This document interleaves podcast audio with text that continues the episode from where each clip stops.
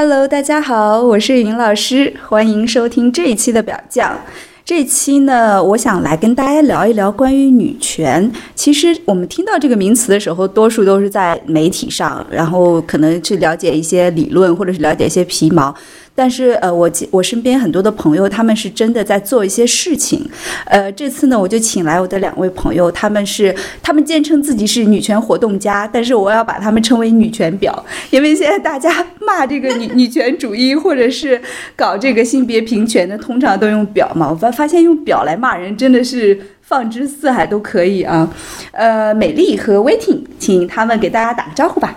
嗨，大家好，我是 Waiting。嗨，大家好，我是美丽，对我也同时是一个绿茶婊。哦，除了女权婊，我现在是一个家庭主妇婊，就各种各种就是不同名头的婊，是吧？对，我很我很希望可以成为人大代表。这也行，我也是。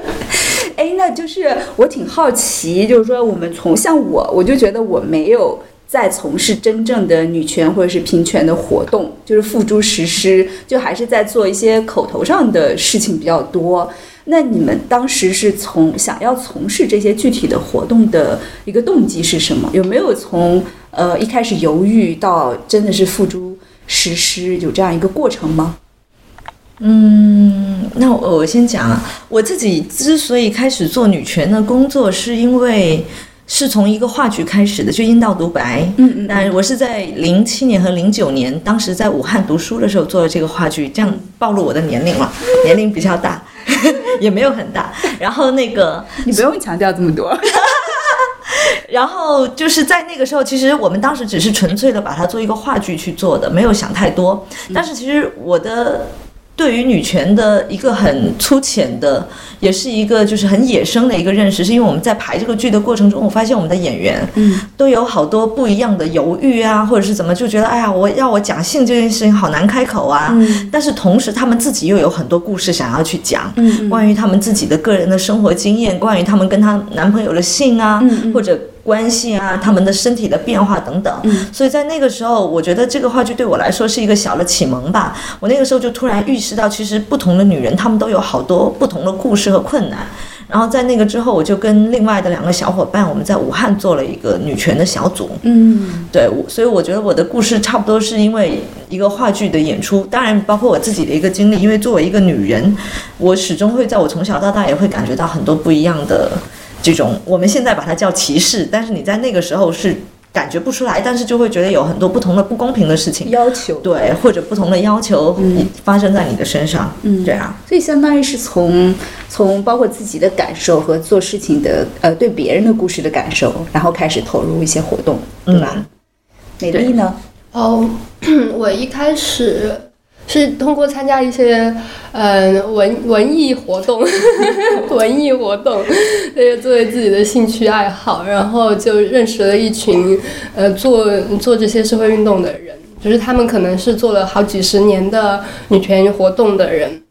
然后刚好就是比较幸运的碰到了，嗯，就一个比较新的方式，就是介入媒体的方式的这个时期，所以，所以我就，嗯，觉得非常的有趣，然后就开始加。嗯，对我最早的时候想想，我好像最早的时候是去当志愿者吧，然后就是去做那个艾滋女性感染者的绘画课老师。嗯，对，然后我当时会就是非常的惊讶，就是对于那些艾滋感染者女性，就会觉得她们非常的厉害。每一个人我都觉得是超级牛逼的那种女性，就可能我之前根本就没有想象过这些人会是什么样子，然后他们遭受了什么样的苦难，然后当然当然不只是苦难，还有就是他们有非常有趣的性格啊，还有他们那些呃精彩的故事，我会觉得这些事情非常的呃有力量。然后就是当我去做这些，因为我本来学的是艺术方面的，然后我刚好碰到的事情又是去做一些街头的行为艺术，所以对我来说是。无缝连接的，然后就觉得很棒，而且而且我会觉得他会比我学到的那些行为艺术还更吸引我一些，因为我觉得他的画布是很宽广的，因为他就是整个整个社会就是我的布，然后我画下去之后，社会就有反应。它就会有变化、有颜色出现。对，就像我们现在可能会在媒体上看到很多关于性别的讨论，但是在二零一二年之前是基本上没有的。所以我觉得是，这是我们 做出来的一些反应的，就是增大化之后的一些现现象，大概是现在这样子。对，其实这个也提醒我，就是说，当初我们想要做表匠的时候，也是这样。因为现在我觉得很多人就会批评女权主义者，就觉得说我们是只要权利，然后不尽义务，我们只要平等。但其实还是是要一种特权或什么样子。嗯，我觉得。当大家在讨论这个女权的时候，其实我们就说女权它其实讨论就是一种平等，就是性别的平等。我们并不是要特权，而且很多人不会去关注像你刚才说的，比如说女性艾滋感染者，就觉得它离我们的生活很遥远。但是其实就是你。嗯，事情不发生在自己头上，就不不发生在自己身上的时候，我们是很难有一个动机去关注这些的。嗯嗯。所以就是我们也这也是我就是想做这一期节目的一个初衷，就是让更多的人知道，就是说是有这样的一批人存在，他就生活在我们周围。如果我们就是给予更多的关注的话，你就会发现这种事情很有可能是重复的出现在很多的女性身上。嗯，就是是是挺可怕的事情，然后也需要就是我们更更多人更勇敢的去参与这种，所以就你们在从事具体的活动的过程当中，威定你的主要的领域或关注的议题是关注在哪里？嗯，我有点不同的时间阶段会有一些不同的跳跃。嗯，呃，我在零七零九年主要是女性的，嗯，但是呢很有意思，我们一零年的时候我来北京参加过一些培训之后，嗯，我的领域就是我跟我们的我跟我们小组三个人中有两个人，后来我们就参与到另一个。那个武汉当地女同性恋小组的一个建设的过程里面去，结果导致我们以前那个女权小组就彻彻底底垮掉了，然后我就开始转做同性恋的和 LGBT 有关的工作，然后大概是在一零年底一一年。一一年底我就开始全职的在做那个同志组织的公益人。哦，所以你现在是在全职做事情。对哦，所以我已经有五年的全职的，就是同志领域的工作经验，就全职的。那我在业余的一个时间里，就会做做一些女权的小跟小伙伴们做一些活动啊，或者参加一些沙龙，有时候自己也会办一些活动。嗯。嗯，那你刚才说就全职的是做这个同跟同志相关的一些活动，就是能再具体一点吗？就比如说相关的活动有哪些呢？同志相关的，嗯，我在北京的一家那个同志的组织工作，然后我们做的有，因为我在五年的过程中里做了不同领域的工作，一个是关于艾滋病的筹款，还有一个是让媒体更多的了解同志，嗯，还有就是同志社群内部的一个社区的扶持和社区的建设，嗯，以及一些领导力的培养，嗯，还有一个就是很多年的一个同志的视频网站，我也参与里面的工作，哦，对对对。是，然后我我印象比较就是刚才就你们两个讲到理解的那个问题嘛，我其实发现就好多人对女权有误解，其实其实是好像大家都不会不会花很多的心思去真正的去问一个真正做女权的人，你就像刚才云老师问你为什么会参与这个工作，你是怎么想这个问题的，或者是你到底在做什么？对，但是大家每次都凭一个女权，我听到你说你是一个女权。然后我就会认为你理所当然的可能要把男人踩在脚下，或者你理所当然是什么样？但是其实女权也很多不同的流派啊，对，还有有不同的一个理论和观点。对，我就记特别记得我去做那个阴道独白的时候，因为我学的是社会学嘛，我还专门去找了我们社会学的一个也做女性研究的老师来聊。他我当时没理解他的意思，我现在能理解。他就说你要做这个，你得去看一下这些研究啊，或以前的理论啊，因为女权也有很多不同的流派啊等等。对，当时我就没理解，所以我觉得。我做不同的工作，都是在试图去理解不跟我不一样的人，嗯，然后看他们是什么样的一个状态，然后他们的故事的背景是什么的，嗯，然后像以前我没有做艾滋病的时候，我就完全不能理解艾滋病的感染者，嗯，他们真正的状态是什么。甚至当我真正去做这些工作，为他们做筹款啊，或者会支持，但是你其实还是很难设身处地的去想，比如说一个人每天他就要定时两次服药，然后他就很怕他的身份被别人看到，然后他就特别担心别人，如果他谈恋爱，如果他的伴侣知道他是感染者的话，这也是一个很对他来说很严重的问题，所以他会有很多的挣扎，很多的那个每天生活的这种挣扎、犹豫和彷徨，我觉得就不一定是。就是对都能理解的。对，我觉得就是当这些事情没有发生在我们身上的时候，我们是不会觉得这是一个什么事儿。就有时候我们真的就是眼睛就是盲，就是就是被，蒙住的，根本不知道外界发生了什么，而且也也嗯不太愿意。我我是有接触到有有些人是他是觉得说这跟我无关，或者说他只是社会的一小部分人群，我们可以忽略他，但其实并不是这样。嗯，哎，那美丽，你的主要的活动的议题是关是集中在哪些方面啊？我我跟魏婷情况不太一样，我就是自从毕业之后一直没有工作过，我一直是一个没有就是自由职业者，对，所以我的你也可以说是全职在做这件事，所有的经历。我主要对，呃我也不知道我在到底在干什么，反正就是又一边吃土一边活到了现在，就是对，但是我还是会觉得自己还是挺自由的，可以花很多的时间去做一些我觉得好玩和有趣的事情。就是做呃女权的社会运动也是这样子的，然后因为很棒哎，对对对，因为因为我就是不是一个全职人员嘛，所以可能我就会免去很多我不喜欢的，我就专专门挑我最喜欢的，专门挑最有趣的部分去参加。对，所以我基本上主要参与的都是一些呃倡导类的活动会多一些。对，就是可能就是别人使劲的干活，然后我就负责吆喝，大概是这样子的。对，就比如说我关注的领域大概有家庭暴力呀、嗯、性暴力，嗯、那个性骚扰也算一点，嗯，还有就是嗯侧位平等啊，嗯还有女性的嗯就学就是上学。呃，教育平等啊什么叫厕位平等？呃，厕所位置、厕所、哦厕所空间平等，不好意思，厕所位置，因为你是是增加女性的厕所空间，对。但其实我们最想推的是没有性别的厕所嘛，但是可能那个会更难，难嗯对。所以我们现现在一直在做的是，嗯，增加女性的厕所，嗯 对。你说侧位的时候，第一个想到的是那个体位，果然是表匠的节果然。是表匠的节目，就是做爱是后位、侧位，侧位哦，原来是这样的。侧躺吧。侧位我不是很喜欢侧位，我比较喜欢好很少哎，那个有点难是吗？我比较喜欢从后面。而且，你说到那个厕所位置，我最近看到那个新闻，不是之前经过争取，就是在某一个大学里面嗯增加了女生呃，就是女厕所的嗯对对对空间，但是现在好像又改回去了，是吗？对，那个厕所位置好像是从一二年最早的时候，就是女权行动派，就是呃，就一直在做的一个项目，就是关于增加女性的位置。然后我们我们也很厉害，我们改变了国家政策，我觉得这在中国已经是非常牛逼的一件事情，就是我们改变了国家政策。怎么讲？呃，就是我们改变了呃，那个叫什么？嗯，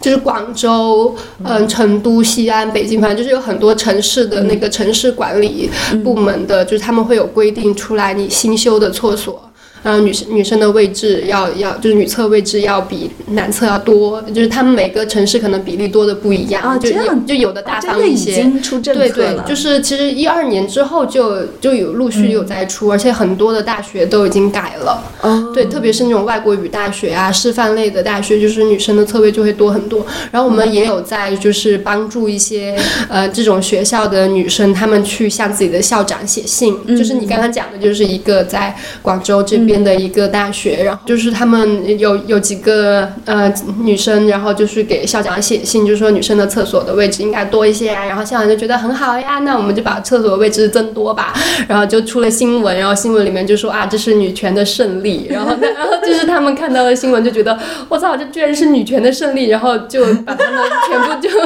嗯、找来说，就是找他们家长，然后就去哦，问就说这不能，就是女只要是女权的胜利，我们给他推回去，是吧？对对对，就不能是绝对不能是，不能是你是我们自己的改革。对，然后我也认识认识那些女生嘛，然后他们我就问他们，就是他们被找家长啊，被呃就是老师聊天都聊什么，然后就好像是他们学校特别担心他们有境外反华势力的支持，天，然后就觉得好像就很，我不知道为什么就是会很很紧张这种权力的东西，但他其实只是很实际的的觉得事情觉得女生需要更多的侧位，因为我们上厕所要蹲下来，对对不对？时然后间要更久，对，而且女生的时间平均是多多少秒来着？十多秒还是多少？反正我看过一次个研究。对，我觉得无性别厕所那个就很好，反正像我，像我有时候如果看到女厕所排队人很多，男厕所几乎没有人的话，我就直接进男厕所上。对啊，对。所以我觉得，对，如果有无性别的话，就这样对挺好的呀。这样对不同性别气质的人也更友好。对呀，对呀。但是他们大学的话，可能就是把男厕所直接改成女厕所就很方便。然后最近好像是他们悄发现学校悄悄的又把那种本来已经改成女厕所的男厕所又改回去了。嗯但是可能之前他那个呃那个通知都还贴在墙上，然后那大家就那那几个女生就会觉得很生气，就是学校的这种做法也挺可笑的。嗯，而且就既然它是一个具体的事情，就是对大家都有好处的，也不一定非要冠以一个什么女权主义的胜利或什么之类。其实它其实呃本质上是一样的，但是我觉得现在我们对女权的这种。就是权利要求好像又太敏感了，所以这就是呃涉及到下一个我想要问两位的问题。嗯，我知道你们在活动的过程当中一定是遇到很多困难的，因为首先它有时候政治上是敏感的，其次比如说像美丽，就是如果她不是一个全职的工作，可能也有就是资金的问题，然后怎么样支撑支撑自己的生活和活动，对不对？是全职也有资金的问题。嗯，对。对对有遇到过一些特别大的阻力的事情吗？我觉得阻力各种都有吧，像刚才美丽他们讲的，跟政治敏感，或者你做了一些事情，别人一定会给你一个政治的解读，认为你在做这个事情是跟目前的政策啊，或者政府的观念不一样，或者你是受了挑了。战权威，对，你在挑战权威，或者你受了一些什么影响，想要颠覆什么东西之类的。但其实有时候我觉得这个解读就是太过多的太解读，过多了，就这就是做一些事情而已。对啊，我一直都在讲，我后来跟因为跟警察也交流过嘛，他们有过问，我就一直都在讲，我觉得我一直就是希望我的国家变得更好嘛，嗯，这个社会变得更好，但是我从来没有说要怎么样做什么更更加在他们看来是出格的事情啊，嗯。或者怎么样。是，而且我们也都是在行使群众的监督和批评的 那个职能和工作嘛，嗯。我觉得这个会是一个比较大的，我碰到了一些问题。还有就是刚才你讲的具体生活里的，因为因为我是硕士毕业嘛，嗯，然后我其实跟我一个班的很多学同学都做得很不错，但是因为如果你在一个全职的工作，买车买房什么之类的 你，有同辈压力吗？聚会的时候偶尔会有，现在就啊我现在就不参加校友聚会了参。加聚会的，因为有一次校友聚会，我们武大，我是武汉大学的，对，曝光一下。然后就有一次武大的聚会，我觉得哎呀聊不了，就大家就开始聊说金融你要买什么股啊，然后呢有没有什么机会介绍给我啊，怎么样怎么样，我就觉得比较难参与到那个话题，大家不太关心每个人现在的生活是怎么样的，而是关于新就这一桌的校友里面谁能给我一些机会，或者谁给我一些消息，然后我能在事业上我其方面更进步一点，所以对我来说就。不是对，就会有一点点同辈压力了，但现在好一点。那你身边的，比如说你的家人，嗯、或者是朋友，原来比较好的朋友，会有就是那种理解上的问题吗？也有也有，这个肯定。比如说我家人就无法理解我性取向的问题，因为我以前是个直女嘛，现在变成一个双性恋，然后甚至包括我当年一个闺蜜，嗯，然后她也很难理解。我那个时候就特别生气，因为我觉得好像其实做公益或尤其是做这种女权啊或者同性恋领域的工作人，有时候很你比较难获得主流社会的认可和理解。对。对，哎，那美丽，你有遇到过一些什么问，就是阻力或者是困难吗？我应该算是搞这些里面的遇到困难比较少的人了，因为我对，因为我都没有，就是你知道我没有正式的参加过 NGO，就是公益组织，我没有上过班，对，然后那我也没有拿过钱，对不对？然后对，然后就也一无所知，我也没有信息，对。可是，可是我了解到的就是，啊呃，做活动的这些人的困难，主要是从你，我觉得你遇到了很多困难就呢、但我会吆喝嘛，对。但是我 我后来就是我不知道为什么，反正就是就是形势越来越紧，像我这样的人也开始遇到困难了。就是我从我去年吧，二零一六年真的是很糟糕的一年，然后反正就是，呃，我被逼迁了两次，连着搬家搬了两次，嗯，对，然后就是，而且我知道第一次逼你搬的时候，好像是就很快的时间内你就要立马搬。他们搬家都很快的，就是在比如说六月一号跟你说你嗯三天就要搬家，而且他他的那个你的那个阻力是呃从权权力部门到你的房东，然后再到你们。他们都不直接找我们，他们都找房东，他们很贱的，对，啊对，还有我之前有做一个有做一个很长的徒步嘛，我有个绘本，然后也是今年出不了对对嘛，对对，对，然后我就觉得是可能就是。嗯，我太有名了，对，是，对，可能以前还好一些，以前请形是还好一些，对，然后今年反正又又被我就是呃前段时间又搬又逼逼着搬家嘛，然后我就去告了他们警察，然后这事情就被搞定了，所以其实其实他们也没有什么理由，就是我也没有做什么事情，他们一定要我搬家，他们只是觉得你在这里可能会影响我们，让影响我的年终奖或者之类的，我猜，然后就让你搬家，然后你去告了他，他就觉得哦，那你可能就有点麻烦，那就算了。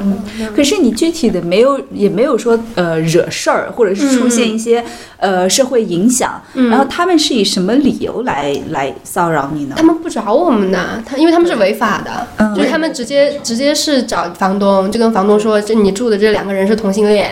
然后、哦，是因为是同不性恋？不不不不，不他他会去啊含沙射影的说一些他们不是好人，啊，然后就是他们关系很复杂，他们还是同性恋，就同性恋是他们觉得是不好的人的一类，嗯嗯。对，就这只是其中一类，就是他们就是不是 对，就是他们是奇怪的很不好的人，然后嗯。对你最好考虑一下让他们搬走，你不让他们搬走的话，我就烦死你，对，他们是这样，对房东是这样子的嘛，啊，对，那其实嗯，这很恶劣啊，这种行为就很对小人呐、也对对对比较他们是没有办法直接来，我就我给他打电话，我就录音，我就说你可不可以明显的、明确的告诉我为什么原因？对哎他不会说的，他非常的聪明，他绝对不会留下一点证据给你。嗯，因为他是没有证据支持的，对，他他是违法的。对，所以你只能去告他。诶那后来我知道，就是呃，你还做了一个关于反性骚扰的那个广告，就是公益广告，相当于哦，是他的到现在都还没有出来，中间是遇到一些什么问题吗？嗯，这个活动好像是三月份，是我我在的那个志愿者小组做的。对，我们现在在做，我嗯呃，我从去年开始在做一个嗯当地的女权戏剧的小组，就就是青青年人一起。呃演话剧什么的，然后我们就是做了一个嗯地铁性骚扰的广告的众筹，就是因为其实很多国家都有反性骚扰的地铁广告，就是很有用，就是它至少能能让你知道你在地铁上遇到了，嗯，就是不舒服的性行为的时候，你可以可以去怎么样去应对，就嗯就知道知道不是自己的错，嗯对，大概大概就是这样的一个一个一些就是很必要的一个一个东西吧，但是在我们国家没有，所以我们就众筹了四万块钱，买了一个广州客村的地地铁广告位，嗯。然后我们就是找了一个志愿者来设计那个海报，哦，嗯对的，那个还那个广告公司就非常的磨蹭，然后我们的图也改了很多次。然后第一次是，呃，第一次的图是一个女人的手抓住一个另外的一个手，嗯对，大概就是一个比较女性化的手，嗯嗯。对，然后抓住一个要要就是抓过来的那种手，嗯。然后然后那个。然后当时好像就是广告公司就说没有过审，这个这个广告没有过审，因为可能会引起社会恐慌。啊，对，然后我们又重新改了一个图，就把那个手就改成了，嗯、就是呃我们要努力的那种拳头。嗯对，然后然后嗯然后前段时间好像广告公司跟我们说这个可以上了，然后后来就又临时跟我们说不行，因为你们这个有就是有拳头，最好你们不要用身体的部位，然后为什么有拳头不行？就是。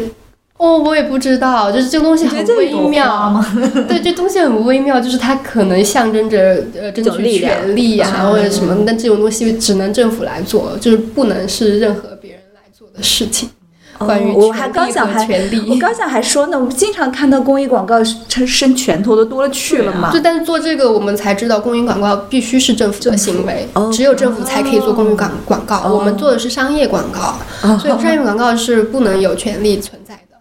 对，然后所以我们就又在改，然后那不知道这一版什么时候能出来。然后我们的捐款是呃今年三月份就已经捐到了嘛，然后其实很多人在别的平台都说啊，我以前嗯支持过一个捐款就没有下文了，我也是，对，这什么好受伤啊？怎么会这样？那我们也会，我们也做过后期的，就是在告诉大家我们做到哪里了之类的，但是可能看到的比较少。对，那我们现在还在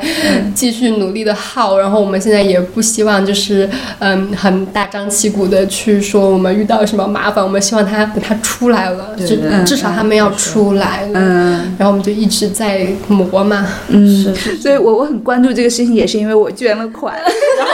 对，然后那个消息是来自我们前段时间做了一个性骚扰的调查，嗯，然后有五千多人回我们，六千多人回我们的问卷，中间有一个人就说几个月前捐给了一个组织，就是做那个性骚扰广告的，还没有结果没有下文，希望你们不会是这样。我就心里想，哎呀，我要转告给他。对，就如果大家捐过款的，不用担心，很快就会会有下文的。但做广告真的很啰嗦。我以前做的一个艾滋徒步，就一个艾滋病的筹款的一个项目，也是为感染者筹钱。我们也得到了一笔资助，要做公益广告。我们坐公交公交车上，我当时也耗了半个多半年多，跟他们去弄这个弄那个，要这个证明，又要那个证明。对对对对对。哎，那你们就是有没有，就是说真的做了一些事情，或者你们的对象？或者是最后的实际的效果，让你们觉得特别有成就感，或者觉得说，嗯，就是有更大的动力，就是继续坚持做下去。嗯，我觉得还挺多的吧，好多不同的故事都会激励你去做更多的事情。比如说我做艾滋病的时候，我记得当时我接到了第一通电话，就有人找我们嘛，就是一个感染了艾滋病的一个青年，他当时才大二吧，我要是没记错的话，他就来咨询，他说他感染不知道怎么办，然后他很难受，甚至说。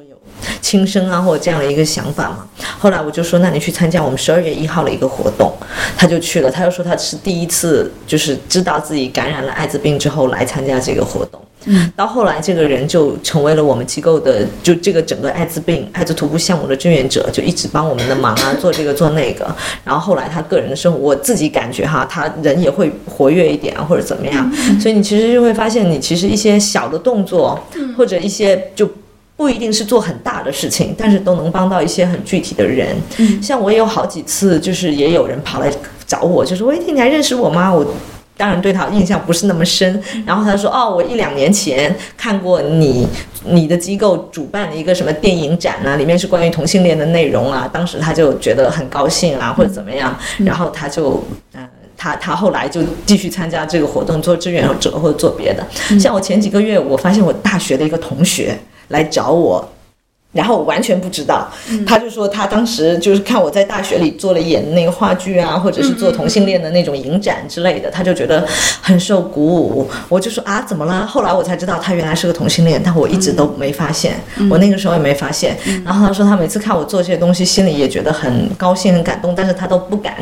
跟我去讲这件事情，讲他是同志啊，或者讲他是女同怎么样？但是他自己就是也有受鼓励啊，看到我在做这个做那个，所以我觉得其实你做关于社会改变的工作，很多人都会看得到，或者这些改变其实有时候真的是就发生在不同的具体个人之间，而且有时候你根本都不知道，嗯，这个这个改变是发生了的，但是它发生了，对对，其实就是因为很多人是。呃，担忧自己会成为这个社会的异类，或者是担忧一些很负面的东西，他不敢讲。其实人是就是那种寻求理解和寻找同类的这种。心情是是很重要的，我觉得，当你你归属于这样一个群体的时候，如果你自己觉得很孤单的话，你就在生活上真是会很消极。对，所以其实真的特别需要像我们这样子跳出来的人，让别人看到说，哦，世界上原来还有跟我一样的那种女权主义者，或者是女同性恋，或者是艾滋感染者，或者是各种各样的什么乙肝感染者之类的这种人在，然后他他会说什么样的话，他嗯觉得这样自己是没有问题的，然后他自己也会有很大的。影响。对，但是我觉得做做呃女权的也有很多做一些更嗯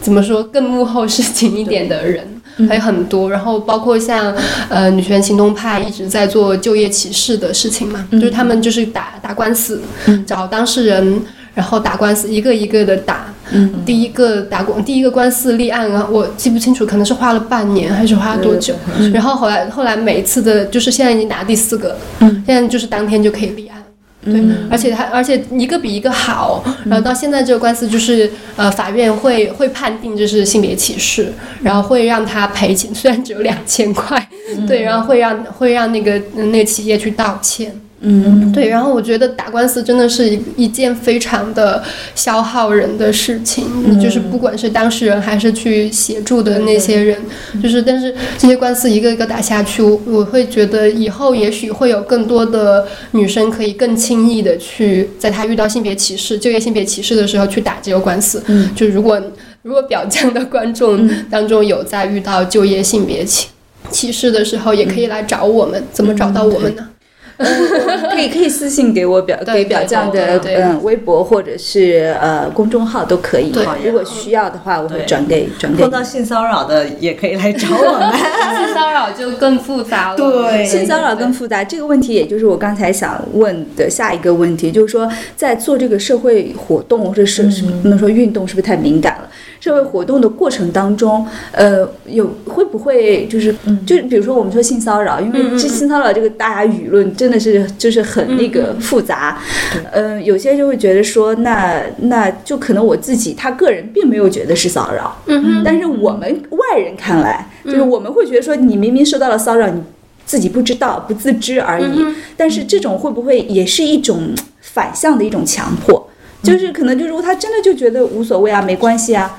嗯，我我觉得在中国就是可能现在更大的问题是很多人他是被骚扰了，他很不舒服，但是他不敢说，但他不知道这是性骚扰，或他不敢说，他不知道这些东西的情况，嗯，还是很多的，所以我们主要去针对的是这样的一些状况。对，如果你觉得你被摸了，你你在地铁上被摸了，你觉得很爽很开心，那我们觉得完全支持你啊，或者是摸回去，对啊，你就可以，就是你们两个下去开个房什么的很好啊，对。这个我们觉得这不是我关心的部分。嗯嗯，对，其实因为在有时候在网上我看到一些，就是表匠有时候也跟别人也在做这种争论，就是觉得觉得说我们会不会用一种一种言论，对，走到另外一个极端，一种言论就是涵盖了所有的个体的这个想法什么。但其实我那时候想说，我们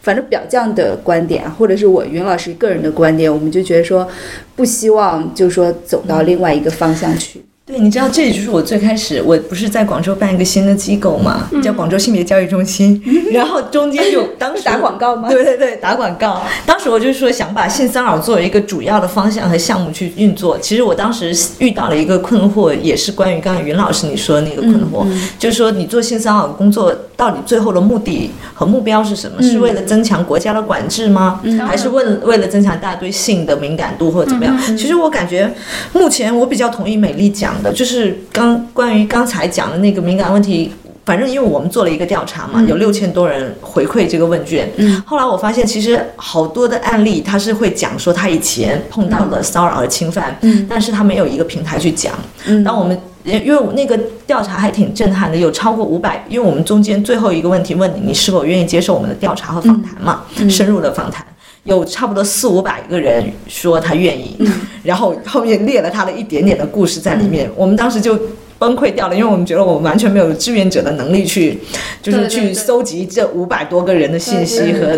就这是一个很大的工作量。后来我们就换了另一个方式，嗯，就让他们自己把他们的故事写回来。后来写出来了，目前应该有五十多个故事吧，我们陆续还在搜集。结果我发现好多一些故事，就是说他发现他受到了侵害。嗯，但是他没有办法去讲，或者他当时不知道怎么处理这件事情，所以他就让这件事情过去了。但是这个过情事情在他心中，他还是会觉得不舒服。嗯嗯，然后就好几个。女生就会讲说哦，感谢他有一个机会把这件事情告诉你。嗯，所以我觉得，我觉得关于性骚扰很大的一个问题是关于主体性的问题，就是因为性的一个污名和道德的这种绑架，很难有真正的当事人愿意站出来去讲。我受过，像我自己，我就受受过性骚扰、性侵犯的这个内容，我自己就曾经是一个当事人、受害者。嗯，但是会有很多东西让你无法去讲。当你无法去讲的时候，就很多不同的判断就来，就没有这个经验的。的人就说啊，这是不是这个女的你自己有什么问题，或者又会开始各种的评价都来。但是真正的那受害者的人，我觉得他们真的是沉默的，很多数的人，大多数的人在下面。对对对，其实我觉得我的观点也是这样，就是说很多人是迫于那种。呃，就是比如说受害者责难的那种，就是或者是对女性的，对，所以他才不敢讲。然后我们当然尊重他个体的，就觉得他他觉得 OK 无所谓的。还有，当然我们更要尊重的是那种他真的觉得受到了侵害，但是却无处讲。对，而且我觉得很多时候那种性骚扰，它跟性愉悦没有关系，它完全只是以性的方式出现的权利关系。没错，它真的就是指就我遇到的那种，我觉得非常非常让人厌烦的，就是他真的跟性没有什么关系，嗯，就是跟我的性没有什么关系，就是他有他的性需求，但但是他有我的，对，跟我有权利关系，所以他就用这个权利关系施加出来了，在我的身上，所以跟我的性需求跟我的性愉悦没有任何关系。你是完全被动的，对我我在满足他他的性欲，我对跟他的性欲跟我的性欲没有任何的关系。对，这我觉得这个复杂还复杂在就是说怎么举证的问题，对对对，也很难。当然这就是，但表匠之前也做过类似的就是那个强奸犯啊这种讨论，就是举证也是一个很很难的东西。但是很多的路就是还有很长路要走这个事情。但我觉得就是先。先先开始去做一些事情，先做一些呼吁或者是什么，或者先有一个平台，我们至少先来讨论一下，你认为性骚扰是什么？我认为性骚扰是什么？然后别的国家他们认为性骚扰是什么？我们先从这里开始谈起，对吧？或者是真的很受伤那些人，他起码有一个说的途径，对，有一个表达的渠道，而不是一说出来就被别人骂。哎，另外就是美丽，刚才你之前录节目之前跟我提到说，就是要什么呼吁更多的人。样？那个事情，你要给大家讲一下吧。于老师今天让我们来讲，就是要讲一下我们遇到什么困难，或者是就是比如说像嗯一些比较像被被警察骚扰之类的。对，但其实我其实很担心，说会不会让别人觉得做女权是一个很危险的、很政治很敏感的事情，但其实并不是这样啊，不是吗？我以为是。没有，我觉得云老师。表匠这个电台有时候讲到权利或者女权，我觉得这也是一个女权的事情啊，并不代表说女权就是敏感。然后这也是我的另一个起，就是我之前去也是去另一个会上面有一个老师就是说，他觉得有时候你给女人教育，让女人识字，这就很女权啊。嗯，因为当你识了更多的字，你学了学习到更多东西，你对世界的认识多了一步的话，女人就会觉得自己。对这个世界懂得更多，更有发言权，那这不也很女权吗？而且教别人识字，表匠就是在讲性权嘛，就是女权和性权是另外一个很有意思的话题。但是就是你性自主，这也是女权的一部分。对对对，你要你教女人自慰，你教女人出去约炮，嗯，对，那不是也很女权吗？对啊，所以我我觉得就就在生活中的一些小事情，第一，它不敏感。第二，他也不会显得好像说危险，对，或者所谓高大上，或所谓你一定要怎么样才能做。我觉得所有的权利讲到后面，就是你怎么去尊重别人嘛，去尊重和感受和理解别人的不一样。对，这个这个我同意。而且，嗯，而且越是多的人去做些做做行动，做更多的事情，比如说你去做更多的读书会啊，你放电影啊，跟大家更多人见面讨论这些事情啊，或者是做一些别的东西，比如说给人大代表写信啊。对，或者是投诉呃呃邻居家的家庭暴力呀，你越做这种更多的人做这些行动，行动者就更安全。对对，其实我们做这些事情，包括发声，就纯粹是发声也好，就我我可能并不一定能实际的呃立竿见影的帮助到某一个人，但是我觉得起码它会让这个声音变得多元化。对的，它可以打破那种就是权威的，或者是只有一种声音才是对的这种这种想法。嗯，所以就是越多的人去关注这个事情，就越。不会被当做一个异类，就对这种呃跟自己不一样的人的这个包容度和尊重度也就会越来越大。我觉得啊，对对，这个倒是，嗯，对我有一次在地铁上看到有一个人穿的非常的非常的。黑有很多的穿孔啊，然后画的烟熏妆什么，整个车厢的人都在看他，嗯，就因为他是唯一的那一个很奇怪的人。但其实每个人都应该有有很多自己喜欢的穿衣服的方法，对呀。就如果很多的人他都敢去穿的很奇怪的话，那大家就所有人都有更多的自由去穿自己喜欢的衣服的样子。就每个人都不一样啊。你的思想，每个人的思想当中都有很所谓的怪异的那一面，只不过有些人愿意展示出来，有些不愿意。有些人藏了起来，其实我有些人藏不起来是吗？对，有或者也有些人想把它露出来，那有些人就把它藏在下面。其实关于性也是啊，嗯，可能很多人也有不同性的这种喜好和癖好。就像我今天的衣服，我愿意把沟露出来，但是。但是很多人就不愿意，对吧？对的，深藏。对，如果大家就是愿意露的人多了，大家就不会觉得我很很表了。对对对，反而不表就可以做一个新的电台了。表可以做一个新的电台，我就喜欢包起来。对，我就觉得包起来好，温暖的感觉呢。没有，我觉得最终的目的就是那样的电台也不要有，就不管你包不包都都可以，OK，无所谓。对，嗯嗯。好，今天特别开心，请到两位，我们觉得我再不停下来，我们可以聊一晚上。谢谢你，谢谢威婷和美丽，谢谢老师，谢谢你，嗯，拜拜，拜拜，拜拜，大家可以在荔枝 FM 收听，拜。